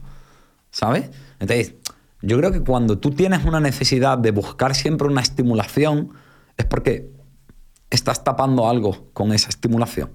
O porque estás intentando calmar un miedo consiguiendo eso. O- Otra de, la- de las frases que, eh, que te he visto en uno de tus reels es, hacía referencia a, si no aporta, aparta, sobre todo sobre el entorno. Em, veo una parte de sentido sobre esa frase, pero veo que hay gente que está en entornos que son malísimos, que no les conviene nada Y yo sí que les aplicaría esa frase, sobre Vale. todo en entornos de barrio, en entornos cuando te estás criando, que puede hacer que te reste, ya no, ya no digo para que seas exitoso o para que seas Sí, multimillonario, sino vida. sino para que te desarrolles como persona. Pues Juan, me alegro que te cagas de, de eso. Vamos a ver, yo de lo que estoy en contra es de esto que os he dicho del marco epistemológico. Es decir, estamos convirtiendo a las personas en mercancía. O sea, párate a pensarlo. Es decir, yo soy una mercancía porque mi valor depende de cuánto rindo y el otro es una mercancía porque depende de lo que me aporta. ¿No? O sea, me refiero de la misma manera que, que si este coche es mejor que este otro coche. Y es más, de hecho, como todos somos una mercancía, todos nos vendemos en redes sociales. Porque las redes sociales básicamente es una plataforma de marketing De donde nos estamos vendiendo todo el puto día. Que a lo mejor que nosotros nos vendamos tiene sentido porque vivimos de eso. Pero ¿qué coño de sentido tiene que se venda la, la Juani, que no es influencer ni nada de esto? ¿Vale? Entonces, ¿qué es lo que ocurre aquí con el entorno? Aquí hay, hay que ver una serie de cosas. Y esto ya ser un poquito largo, tío, perdona, pero No, sé no, que me enrollo. Mira, lo primero de ello es que, uno, tú eres mucho más que tu entorno. Es decir, parece que a veces cuando hablamos del entorno y de la influencia de los hábitos o de tal, es que el ser humano no tiene voluntad humana. No sé si me explico. O sea, mi, mi padre es de un pueblo de Granada muy marginal y era un tío pobre porque mi abuelo era heroinómano. ¿Vale? Mi abuelo era un yonki, era un yonki, era médico y empezó a inyectarse morfina porque tenía un- una enfermedad de dolor crónico y claro, la morfina le calmaba el dolor y acabó siendo adicto. Joder. Y además era republicano, ¿vale? Entonces mi hijo, mi, pa- mi padre era el hijo de un yonki republicano, ¿vale? Y entonces está en un ambiente, pues, malísimo, ¿no? No sé si me... Además Pinos Puente, que es un pueblo de muchísima marginalidad, con, con un, un pueblo muy malo de Granada. Y mi padre acabó siendo el director médico de un hospital privado en Marbella. Hostia. ¿Vale? Aparte que mi padre era un tío muy listo, pues voluntad, trabajo y decisión. Es decir, claro que el entorno te afecta. Pero a pesar del entorno, a veces me parece que negamos que el ser humano tiene una capacidad de voluntad y tiene una capacidad de, de elección y de posicionarse en las cosas. ¿Vale? Es decir, cuánta gente. eh, pues, pues, pues no lo sé. Por ejemplo, ¿vosotros vivís de un entorno de emprendimiento en vuestra casa? No, pero, No. pero sí es verdad que las personas con las que más paso en contacto son gente del estilo. ¿Vale? Pero eso fue después de una decisión que tú tomaste. Sí. Primero me hice yo y luego me hice el entorno, sí, es verdad. Vale, entonces no podemos negar la libertad. No digo que el entorno no influya. Lo que, yo estoy en contra del reduccionismo, tío. No todo es el entorno, no todo es la voluntad. Sobre O sea, todo a mí lo que, no, lo- lo- que no me gusta es la, la- la quita de responsabilidad. Eso es. Es decir, eh, desde luego lo de mi padre fue un caso excepcional. La mayoría de la gente que vive en ese contexto no tiene la vida de Sí, mi padre. vamos, También hay que decirlo, ¿vale? No sé si me explico. Y, lo que veo es como que el, el entorno es así de grande y la voluntad es un chupito. Entonces, Yo lo veo al revés, pero bueno, eso ya cada uno decide. pero, joder, yo, lo he visto siempre en un grupo de amigos. Eh, Puedes tener la fuerza de voluntad de ir al gimnasio que si tienes siete tíos, te quedas aquí un rato más. que- la, la mayoría de casos, lo que decimos, lo de tu- lo- a mí lo de tu padre me parece de lo más raro que hay. sí, sí. El entorno te empuja a que no vas a ir al gimnasio. Cierto es, pero ahora tienes que. El problema es que estás viendo un fotograma sin ver la película. ¿Vale? La primera idea es, ¿vale? Este entorno lo mismo no me fomenta el gimnasio, pero que otras cosas me está fomentando. Porque, por ejemplo, uno de los problemas. Bueno, es que estoy vagando, intento ir a, a lo tuyo. Es decir, hay una parte que es la voluntad. Y hay una parte en la que, lógicamente, el, el entorno te influye. Y el entorno te aporta cosas. Y, pues yo qué sé, eh, hace un rato hemos estado hablando de nutrición, de deporte, y aprendo de vosotros, y, y, oye, qué guay. ¿Vale? También te digo, antes la gente dependía mucho más del entorno. Hoy en día en el móvil tienes acceso a todo lo que quieras y a mogollón de información. Pero aparte de eso, eh, lo que hay que entender es que eso, yo tengo una capacidad de ir más arriba y que luego hay entornos que pueden no aportarme algo en un sentido, pero me lo están aportando en otro. ¿Vale? Pues yo qué sé, pues yo tengo un entorno de amigos míos que, por ejemplo, pues salimos de fiesta y bebemos copas, ¿vale? Que yo sé que no es lo más sano, pero por ejemplo, ese rato que yo me estoy tomando una cerveza, que tú dices, oye, eso es malo contra tu salud, ya, ya, pero también estoy socializando, que es una necesidad psicológica. Entonces, la contabilidad de qué es bueno y qué es malo y qué me aporta y qué no me aporta eh, es un poco complicada, ¿vale? Que no te que otra cosa es que yo vea que estoy en un entorno en el que no soy libre de hacer lo que yo quiero y vuelvo a retomar la idea de la libertad, que para mí es la clave. O sea, para mí la terapia buena no es la que te quita la depresión, es la que te hace más libre, ¿vale? que por eso es una terapia más profunda que las herramientas, que es lo que, lo que yo intento hacer y lo que vamos a intentar hacer en, estar contigo terapia, ¿vale? Entonces, la movida es que eso que yo tengo que ver qué me aporta. También porque hay una cosa que está ocurriendo hoy en día que a mí me preocupa, que es que parece que todo es individual. Parece que si eh, tienes ansiedad es porque no tienes herramientas y no haces deporte y tal. Oye, lo mismo tener un contrato temporal influye en que tenga ansiedad. Porque es que en tres meses no sé si voy a currar y tengo dos niños y una hipoteca.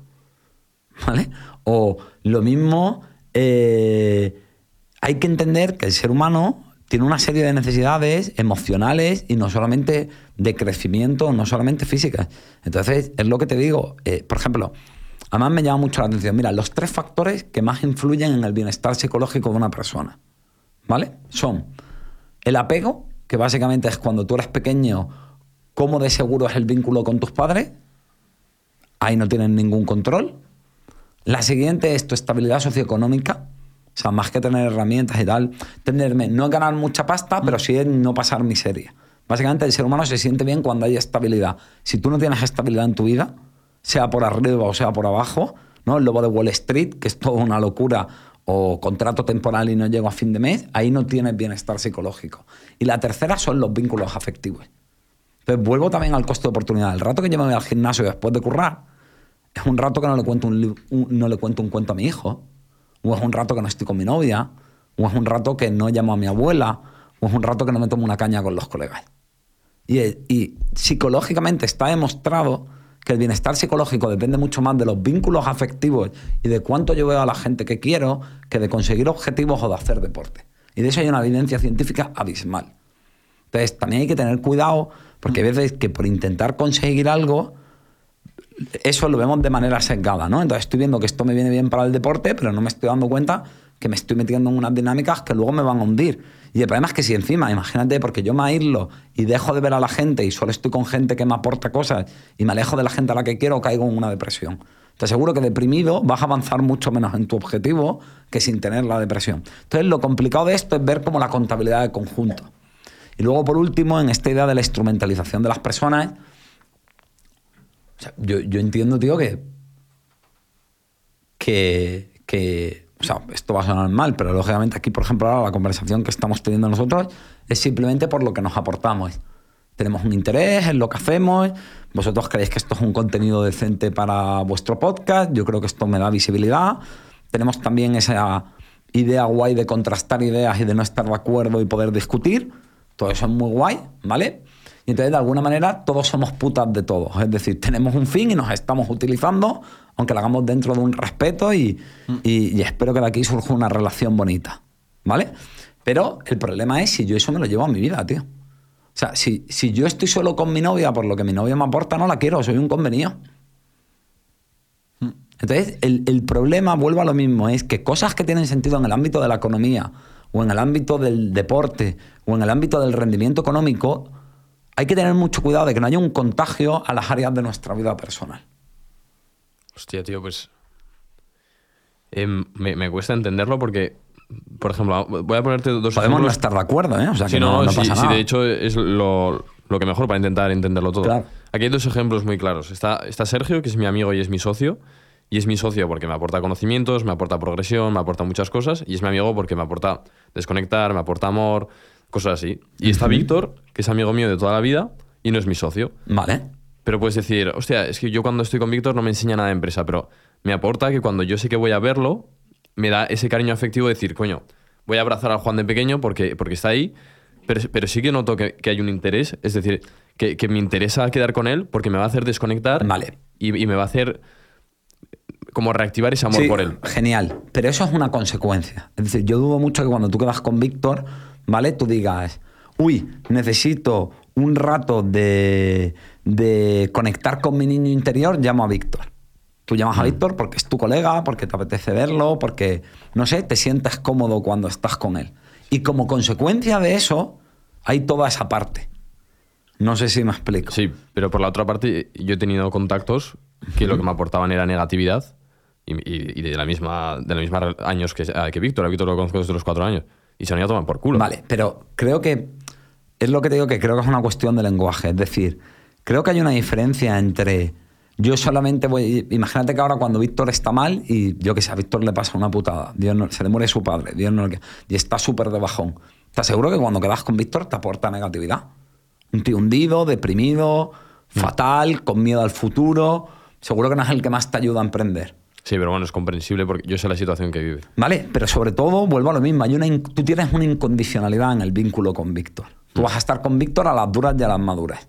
Básicamente porque en la relación humana os tratáis bien el uno al otro y tenéis un compromiso el uno con el otro. Y más allá de la decisión, hay una parte como de feeling, de química, de que con Víctor te entiendes, de lo que sea.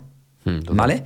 Pero eso no es algo que te aporta, eso es algo que se da, es una especie como de beneficio secundario, pero no Vale. es la base de la relación. Vale. ¿Vale? Eso es un poco lo que yo intento decir. ¿Vale? Es decir, que, que otra cosa que es lo que pasa, en cambio, con una persona que te trata mal, que se ríe de ti, que no es fiable, que te deja tirado, te sientas como el culo. Pero es una consecuencia de lo que pasa en la relación. Entonces, yo de lo que estoy en contra es de convertir a las personas en mercancía y de relacionarnos únicamente con el interés o que un área de tu vida fagocite todo lo demás. Oye, como ahora me he metido en el emprendimiento y en el mundo empresarial, todo lo que no me aporte en el mundo empresarial lo he hecho de mi vida. Oye, también tienes unas necesidades afectivas, tienes unas necesidades sexuales, tienes unas necesidades sociales, tienes unas necesidades espirituales. Entonces yo de lo que creo es de eso que os decía, que dentro de cada una hay distintos Venturas, hay distintos Juanes, hay distintos Sergios, hay distintos Víctor, y tú tienes que darle un espacio y saber escuchar lo que ocurra en cada uno de ellos. Y sobre todo, tío, no deshumanizarte. Que eso es el peligro que yo estoy viendo. Que es que eso, las personas somos un nuevo producto de consumo. Y tío, el ser humano tiene que ser un ser humano. Que luego quiere tener objetivos, que quieres tener productividad. Que hay, una frase muy buena de Byung-Chul Han, un filósofo coreano, que dice que la paradoja de la sociedad de consumo es que nos explotamos y le llamamos autorrealización. ¿Vale? Entonces vivimos una especie de síndrome de Estocolmo donde nos hemos creído tanto determinado tipo de, de narrativas y de lenguaje que no las cuestionamos. Entonces vuelvo a lo mismo, creo que las cosas son desde dónde las hacen, pero creo que si no tienes un poco de cuidado se te va la olla con eso. Y después de todo es tu recorrido, tu labor profesional y tu punto actual, ¿qué, qué te gustaría que pensara el, el, el Ventura de 85 años sobre tu vida? Pues, tío, creo que lo que a mí me, han- me ha enseñado en la terapia y, y mi vida, yo lo intento aplicar en mi vida, es ser un soldado leal y fiel a uno mismo. ¿Vale? O sea, yo creo que en la vida uno se siente bien cuando es coherente y congruente con uno. Entonces yo creo que el ser humano lo que necesita es ser libre y lo que necesita es ser honesto y congruente con uno. Y creo que para eso lo que hace falta son conciencia, para darme cuenta de lo que ocurre dentro de mí. Si yo no entiendo mis emociones, si yo no entiendo mis pensamientos, realmente estoy perdido, ¿no? No, no, lo que hablamos, ¿no? Si no miro las rodillas, no entiendo el problema de las rodillas. Creo que necesita conciencia, creo que necesita incondicionalidad, que es esa especie de yo voy a querer aventura pase lo que pase, incluso cuando aventura la cague, ¿vale? Y luego creo que lo que necesita es cojones y entender que la vida no depende de. de. no depende de recetas, ni de fórmulas, ni de herramientas psicológicas, sino de enfrentar los problemas en la vida real. Y eso da miedo. Miedo tenemos todos. Para mí la valentía no es la ausencia de miedo, es hacer las cosas a pesar del miedo. Y eso es algo muy difícil y creo que solo lo haces cuando tienes ese aventura me importa o, lo que sea. Y luego creo que hay otra cosa que puede ayudar, que son los valores, el sentido de vida o propósito y tener una buena inteligencia emocional. Qué, buen tema los valores, ¿eh? ¿Cómo se marca la gente los valores? ¿Puede ser algo que te, eh, que te limite? Es decir, me marco estos valores ahora con 22 años y como me quiero aferrar a esos valores, no voy a cambiar nunca. Bueno, creo que eso es rigidez mental, ¿vale? Cuando eso ocurre, ocurre más porque hay miedo, ¿vale? Es decir, la gente que nunca duda de algo, no, oye, es esto y esto es y todo lo demás es una mierda. En el fondo lo que les suele ocurrir cuando los analizas psicológicamente es gente que es insegura emocionalmente hablando. Entonces, cuando yo no me entiendo internamente y cuando yo dudo de mí, busco algo de fuera que me dé seguridad. ¿no? Cuando yo no tengo un sentido de vida o, o cuando busco algo de fuera que decida por mí y que me diga lo que tengo que hacer. La religión, la política, el emprendimiento, el fitness, o sea, cualquier cosa, me refiero, no, no estoy en contra de la psicología, el pensamiento positivo, el, pero lo estoy haciendo porque tengo miedo. Me voy a leer este libro de aventura, a ver, que, que me diga lo que tengo que hacer. No, eso es porque no confío en mí. ¿Vale? Entonces, eso ocurre con los valores. Yo lo que creo es que lo que hay que entender con los valores es que sean elegidos, no lo que tan, no lo que inculcado. ¿Vale? Me, me hay una cosa que me flipa del catolicismo, que es el sacramento de la confirmación. ¿Vale? O sea, hay muchísimas cosas que no me gustan del catolicismo, pero eso en concreto me gusta. Y es que te dicen, oye, a ti de pequeño te hemos inculcado unas creencias religiosas a una edad que tú no podías cuestionarlo. Ahora de adulto, vuelve a leerte la Biblia y mira a ver si a ti esto te encaja o es simplemente que te bautizaron de pequeña.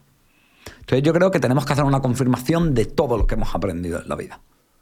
De que ser hombre, ser mujer, de qué son las relaciones de pareja, de qué es el éxito o el fracaso, de qué está bien o qué está mal, de qué... y encontrar mi propio camino.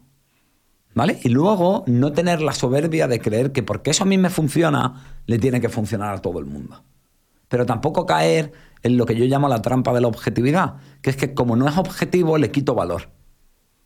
¿Entendéis? Oye, pues esto puede no tener valor para otra persona, pero para mí puede ser una causa o un principio por el que merece la pena hacer una serie de cosas.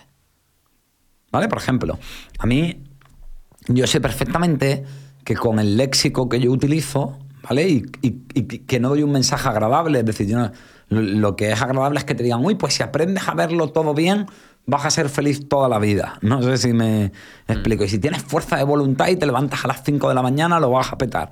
La gente, esos mensajes, claro, es lo que todos nos gustaría, que hubiera una receta infalible. Entonces yo sé que con lo que yo transmito y con cómo lo transmito, creo que difícilmente voy a ser un producto de masas. ¿Vale? Pero lo estoy haciendo de la manera en la que a mí me gusta hacerlo y lo estoy haciendo de la manera en la que yo creo y sobre todo no estoy jugando a ser un gurú motivacional, sino que intento mostrarme como un individuo, ya que hemos hablado de mis glorias y de mis miserias como las tenemos todos. Y ese encuentro humano entre persona y persona, hay una frase que me encanta de Jung que dice, conozca todas las teorías y domine todas las técnicas, pero al final solamente sea un ser humano en el encuentro de otro ser humano. Y eso es lo que yo intento en la terapia y en mi labor de divulgación, ¿vale? Y entonces, eso para mí es un valor válido. Pero entiendo que a ti, que lo mismo no te gusta la psicología, pues te zumba el nabo. Pero como para mí es válido, merece la pena pelear, merece la pena partirme la cara, merece la pena hacer sacrificios y merece la pena una serie de cosas. Entonces, eso respecto a los valores y respecto al sentido de la vida, el sentido de la vida es algo que cuando tú lo haces es una experiencia que tiene sentido independientemente del resultado. No sé si me explico. Es decir, si este podcast lo vieran 100 personas, vosotros lo seguiríais haciendo. Quedarte con el proceso y no por el resultado. Claro, y, por lo que te provoca, por, no por aprender, sino por la sensación, oye, esto me gusta, me, nutre, me, es como la buena comida, ¿no? Es nutritiva, me, me repone. Entonces, cuando encuentras algo que te da esa sensación, ahí hay un sentido de vida.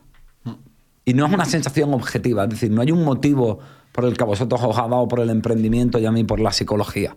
O sea, podemos pensar, bueno, pues tiene esto bueno o esto. Pero SIPT era una sensación, era algo que a ti te encajaba. Lo mismo que no hay un motivo de por qué Víctor es un tío que es tan importante para ti y no otro pavo de tu clase. O por qué te mola una tía y no te mola otra. Bueno, es algo que se da. Entonces, cuando encuentras eso, que normalmente es algo que cuando lo piensas te emociona, es eso, seguro que habéis tenido momentos en este podcast de emocionaros y de, ¿verdad? Que se te salta una lágrima y se te corta la voz cuando conectas con joder esto como me mola o lo que estoy haciendo o lo que sea, ahí hay una verdad profunda tuya. Que sí, que es subjetiva, pero esa es tu verdad. Y la pregunta es si tú vas a ser leal a tu verdad o tú vas a traicionar tu verdad. Y a mí me parece que la vida va de eso. Ventura, gracias por estar en Tengo un Plan, tío. Nada, gracias a vosotros. Ha sido un rato de, de charla súper súper agradable y sobre todo me mola eso, que, que me deis este espacio sabiendo que, muchos mensajes míos iban a contradecir muchas cosas. La verdad que a mí me habéis hecho pensar con esto del entorno, con, con cierta idea de, la superación y, bueno, creo que esto es lo, lo, lo interesante, ¿no? Compartir ideas y, y también más allá de todo esto, el, rato y el encuentro humano. Así que gracias de verdad. 100%. Bueno, te dejaremos todos los libros de, de Aventura, sus redes sociales, sus clínicas, su proyecto, todo lo dejaremos en la descripción para que podáis eh, echar un vistazo. Gracias por estar hasta aquí. Si nos quieres hacer un enorme favor, que sepas que más del 70% de la gente que ve estos vídeos no está suscrita. Así que te quiero pedir una cosa, que es que te suscribas al canal y que si quieres votar esto con cinco estrellas en audio, también te lo agradeceremos muchísimo.